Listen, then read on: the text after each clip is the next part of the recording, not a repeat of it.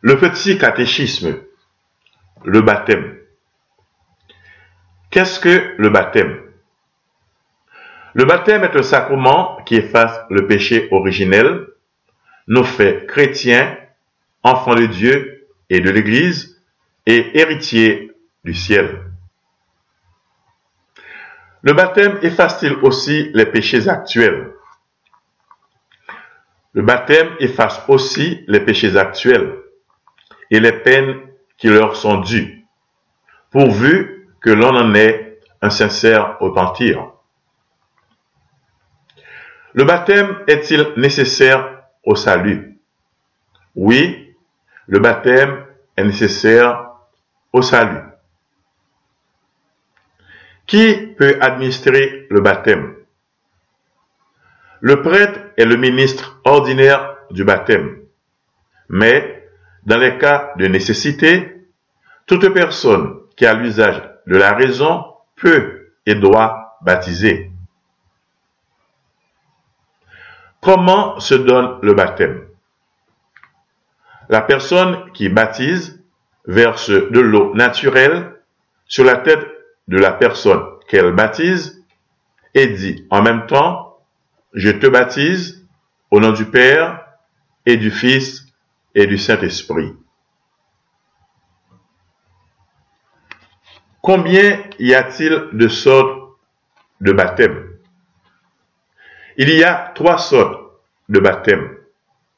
Le baptême d'eau, le baptême de désir et le baptême de sang.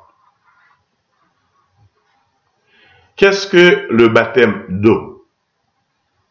Le baptême d'eau est celui qui se donne en versant de l'eau naturelle sur la tête de la personne à baptiser et en disant en même temps, je te baptise au nom du Père et du Fils et du Saint-Esprit. Lorsqu'on ne peut pas recevoir le baptême d'eau, Peut-on y suppléer par le baptême de désir? Oui. Lorsqu'on ne peut pas recevoir le baptême d'eau, on peut y suppléer par le désir de le recevoir quand on pourra, avec le regret sincère de ses fautes et la résolution d'observer la loi de Dieu. Qu'est-ce que le baptême de sang? Le baptême de sang est le martyr enduré pour la foi de Jésus-Christ ou pour quelque vertu chrétienne, avec un sincère regret de ses péchés. Le baptême de désir et de sang produisent-ils les mêmes effets que le baptême d'eau? Les baptêmes de désir et de sang rendent capable d'entrer dans le ciel, mais ils n'impriment pas de caractère. À quoi avons-nous renoncé avant de recevoir le baptême? Avant d'être baptisés, nous avons renoncé pour toujours aux démons, à ses œuvres et à ses ponts c'est-à-dire à toutes sortes de péchés et de fausses maximes. Pourquoi donne-t-on le nom d'un saint à celui qui reçoit le baptême?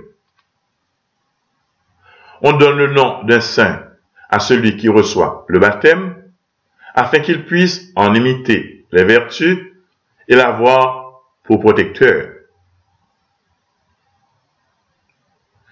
Pourquoi donne-t-on un parrain et une marraine à celui que l'on baptise?